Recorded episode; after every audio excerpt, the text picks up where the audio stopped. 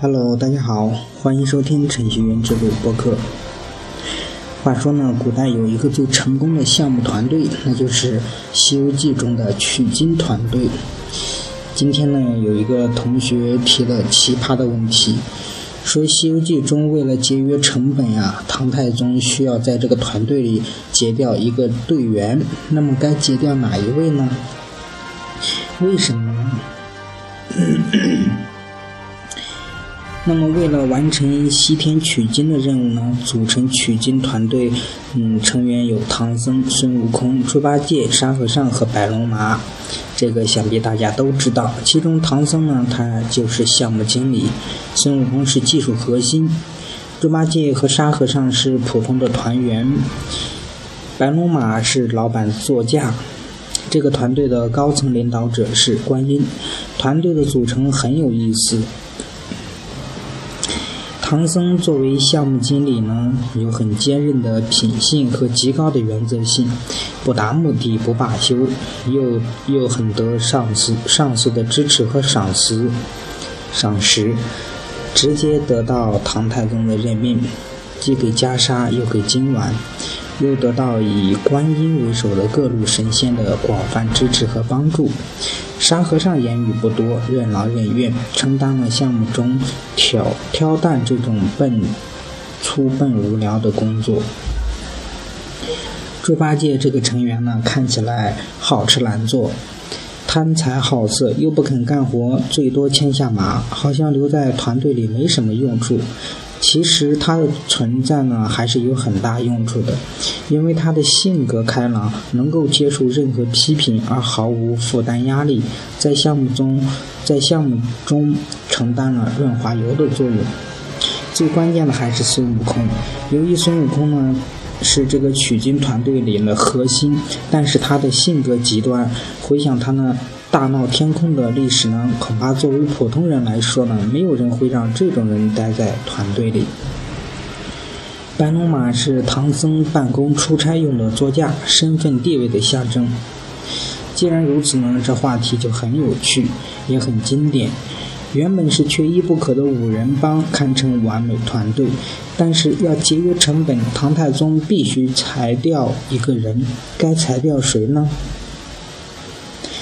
唐僧肯定不能裁，直接得到唐太宗总裁的任命书，既给袈裟又给金丸，没有他就不可能完成总裁的任务取经。但是项目团队中呢，最为关键的人物总舵手孙悟空法力高强，技术精通，业务能手。可谓是技术攻关队长，碰到困难一路排除，保驾护航，确保师傅生命安全，取经道路顺畅。况且神魔两界都有关系户，各路神仙 BOSS 也要让三分。虽然他有大闹天宫的前科，但是在五指山下反省和历练，为人处事及脾气有所改善。创业之路虽然多次受师傅气，且平时发脾气，可是最后还是回到师傅身边，共度难关路。俗话说呀，人非圣贤，孰能无过？想成大业者，唐僧必须要有长远眼光看问题，取舍就在一念之间。有能力的人肯定是有个性的人，看领导怎么样去用他，扬长避短，把特长发挥极致。所以不能没有孙悟空，光有司令没有战士，留几个烧菜的后勤，打仗必败。说到猪八戒，他原本是天蓬元帅，因色毁掉前途。他能当上元帅，肯定有他的过人之处，魅力和沟通能力强，而且他性格开朗，充满活力，特讨女人喜欢。受尽孙悟空的欺负呢，经常背黑锅，能够接受任何批评而毫无负担压力，心态也特别好，依然开心做好本职的工作。他在项目组中呢，承担了润滑油的作用。一个团队如果没有开心果，只是一股沉闷的氛围，没有活力和欢乐，想必后果会很严重，会被逼疯。欢快的工作才能有好的绩效，所以呢，猪八戒不能踩。沙和尚，它相当于企业中的辅助工、搬运工，任劳任怨、埋头苦干，没有技术含量，可替代性高。为了节约企业成本呢，完全可以把任务分给团队的其他成员，比如悟空啊、八戒。唐僧在没有招收沙和尚之前呢，这些杂事还不是悟空和八戒干的吗？所以呢，为了节约企业成本，必要的时候就要裁掉沙和尚。如果哪天组织想要召回他时，我想沙和尚以沙和尚的这种性格呢，他还是会很乐意的回来的。不管从长期或短期考虑呢，裁掉沙和尚都是比较合理的处理方法。最后，最后说到白龙马，它是。唐僧的座驾，身份地位的象征。如今企业哪位高层出差办事接客不开豪车、宝马、奔驰、奥迪等等？总不能叫他出差办公坐公交或者步行吧？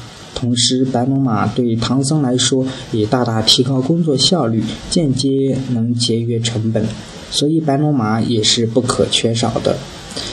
综合以上分析呢？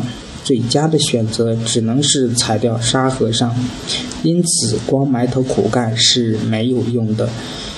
要想在当今社会立于不败之地呢，不被轻易淘汰，必须拥有一技之长，提高自己的核心竞争力，提高自己技能的含金量，成为不可替代的那一个。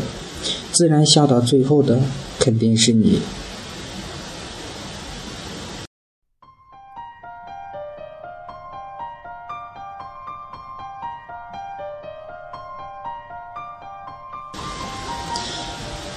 以上文章来源网络，版权归原作者所有。感谢大家的收听，再见。